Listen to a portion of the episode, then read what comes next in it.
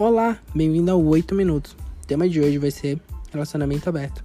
Eu não tenho local de fala, então marcamos a entrada de convidados dentro do meu podcast.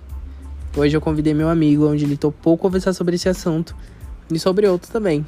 Então, bem-vindo ao 8 Minutos, um podcast quase que diário e que agora tem convidados. Viva a gente!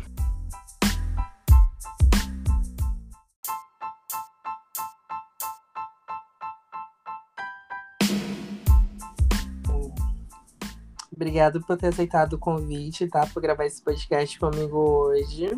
Eu que agradeço. E aí, minha gente, bom dia, boa tarde, boa noite. Bem-vindo ao 8 Minutos, amigo. Esse é o podcast de histórias que eu criei. Vou deixar você se apresentar um pouquinho, tá? Oi, sim. Gente, meu nome é Gustavo, eu sou assistente social, sou professor de inglês. E eu vim hoje expor a minha vida na internet, realmente. O objetivo é só esse. Gente, ele dá aulas no Instagram, ele dá dicas maravilhosas de inglês. Todo dia eu cato uma dica diferente. Eu tenho que apregar isso na minha vida, mas ainda não consegui, né? mas, amigo, vamos lá, olha. O podcast já começou, o nome dele é 8 Minutos, mas a Angelina vai fazer jus a esse nome, né? Porque eu espero que essa história seja pelo menos um pouquinho longa. Ela quer uma história completa. Hoje eu vim contar para vocês porque eu tenho um relacionamento aberto, olha só. Estão preparados? Hum, sim, vamos lá perguntar por que você decidiu ter um relacionamento aberto? Acho que a primeira coisa de tudo é que eu imagino que, para quem escutou e ouviu que eu tenho um relacionamento, relacionamento aberto, já pensou em milhões de coisas ao mesmo tempo. Né? Achou que eu cansei do meu namorado, achou que eu cansei do meu relacionamento, ou achou que eu quero pegar todas as pessoas do mundo. Nenhuma delas é verdade. e eu acho que vai ser legal se vocês conhecerem como é que tudo começou para quando a gente chegou agora. Uh, eu tenho 22 anos e eu conheci meu namorado no ensino médio, a gente era da mesma escola. A gente teve contato no primeiro dia, ele já, já chegou me abordando com um grupo de amigos deles, a gente já começou a conversar. E foi aquela coisa, em uma semana, estávamos namorando. Né? Sabe o nome disso? Erro. Se você começou o namoro conhecendo alguém em menos de duas semanas, isso não deu certo, eu tenho certeza. Ok. Ah, então. então parece com a sua vida e não a minha. Obrigado. Fica conselhos que precisam ser ditos, ok? Verdades que precisam ser ditas. Aliás, você é meu conselheiro, né? Toda vez quando eu tenho um babadinho, eu ligo pra você, mando uma mensagem. Melhores conselhos. Ah, você é um amor, você é um amor. Mas. Pois é, aqui nos conhecemos nessa uma semana. Depois de um mês a gente terminou, porque ele estava saindo de uma relação. Eu nunca tinha namorado uma pessoa, ele foi a primeira pessoa que eu beijei na vida, para dizer a verdade. E, e né, não estava preparado para isso. Mas a gente continuou conversando e no ano seguinte a gente voltou e estamos há cinco anos juntos. Com um relacionamento hum. aberto. Nossa, cinco anos. Eu ouvi uma coisinha que depois que a gente, assim, a gente passa muito tempo com uma pessoa, a gente tem que experimentar coisas novas para a relação não esfriar, né? Uhum. Mas no caso do relacionamento aberto, quem puxou a ideia? Ele, você, ou surgiu assim de um pluft? Ótimo, essa é sempre a pergunta mais importante. E a gente ter aberto relacionamento não tá ligado a essa ideia de, de experimentar coisas novas. Uhum. Né? Como eu disse, ele foi meu primeiro namorado, a primeira pessoa que eu beijei na vida. E aí, depois que a gente tava há um ano juntos, a gente começou a perceber que a gente sabia estabelecer diálogo, sabe? A gente enfrentou vários problemas, né? os problemas imagináveis, né? Homofobias, etc. Mas os problemas de dentro de um relacionamento, de, de confiança, de uh, pensar no futuro e a gente se ver junto, e os planos de vida e etc. E a gente descobriu que a gente sabia conversar sobre essas coisas. Uh, desde sempre a gente conversou sobre não ter muitas experiências com outras pessoas, de, né, de realmente a coisa do contato físico, a coisa do date.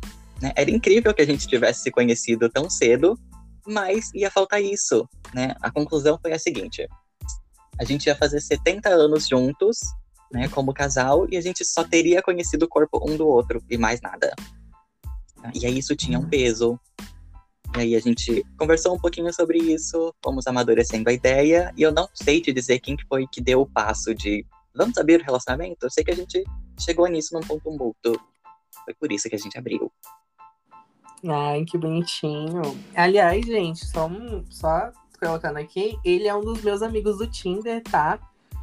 Que aliás a gente se conheceu lá e a gente ainda não se conheceu pessoalmente. A gente já tá esperando a pandemia acabar, isso tudo. A gente tá gravando. A gente tá gravando hoje até remotamente, né? Uhum. Quem fica em casa, se preservem. Né? Queria muito, mas assim, paciência. Paciência, né? Mas é isso. A gente, sempre quando a gente fala em relacionamento aberto, eu mesmo nunca tive a possibilidade, eu acho, de viver isso. Se um dia eu for viver, eu vou saber a experiência, então esse não é meu local de fala. Mas muitas pessoas ainda têm meio que preconceitos em questão disso, né? Hum, tem, tem preconceitos e tem medo, assim, às vezes que as pessoas invalidam a gente estar tá junto há tanto tempo pela relação estar aberta. Né? E aí uhum. eu tenho uma notícia para te dar. Né? Se você uhum. acha que a parte mais difícil de uma relação é não beijar outras pessoas, tem umas notícias. Okay? Tem coisas muito mais difíceis do que isso.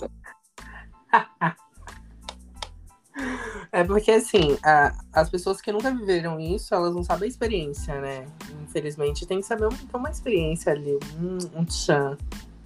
Uhum. É exatamente o que eu acho, sabe?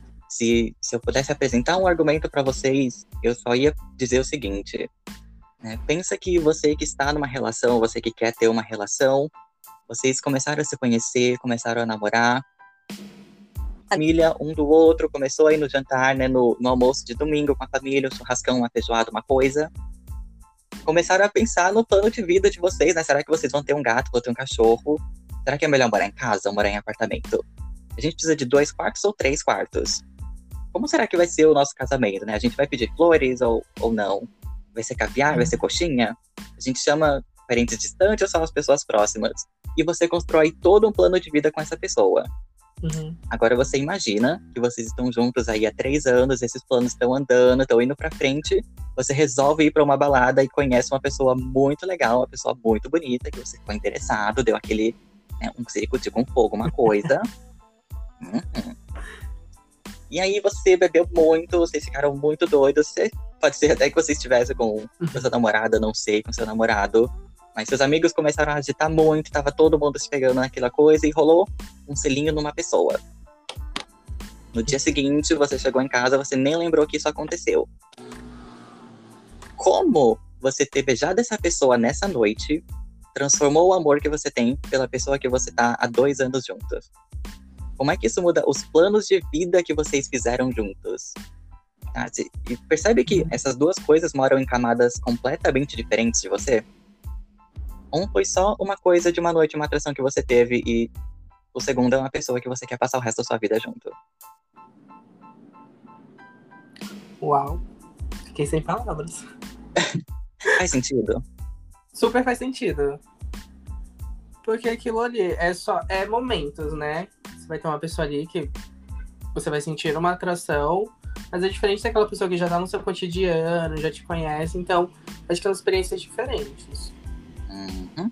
São coisas que moram em lugares diferentes no seu coração, sabe? Eu não sou um, um defensor, a pessoa que levanta a bandeira de todos os relacionamentos têm que ser abertos, mas é, pra gente faz muito sentido sabe? A gente se sente mais mais livre e, e, menos menos preso de modo geral, sabe? Eu não me imagino, ou pelo menos não conheci um exemplo de um casal em que uh, uma pessoa sai com um alguém sozinho para beber uma coisa à noite e isso não vira uma questão, sabe? Eu não tô não, não, não ficando com essa pessoa, só saindo mesmo.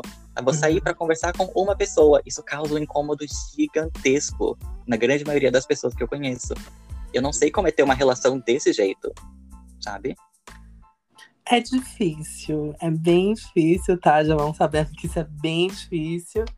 É porque eu acho que assim, quando eu, eu entro no relacionamento, no caso, eu não sei, eu, deixo, eu tento deixar a pessoa o mais livre possível para isso não acontecer. Tipo, é, eu tenho, conheço pessoas que, tipo, o cara ou a mulher ou o amigo, quem for que tá, estiver pegando, não pode estar com outras pessoas, porque possivelmente pode trair ou algo do tipo. Eu acho que esse é o receio das pessoas hoje em dia. As pessoas hoje têm muito medo em questão da traição, porque é uma coisa que pode rolar muito. Eu acho que pode ser um pouco de receio. Não sei. Uhum. E, e percebe que é um receio que não precisava existir? Por quê? Hum, pensa nessa história da festa, de sair Uhum. e ficar com uma pessoa. Sabe? Ainda que isso isso não num relacionamento aberto, né? Ainda que saísse e acontecesse, isso não muda absolutamente nada na história dessas duas pessoas. Uhum. Quando você tem um relacionamento fechado e você fica se preocupando com, com se a pessoa saiu com alguém e se ela vai ficar, você arrumou um problema sozinho. Entende? Sim.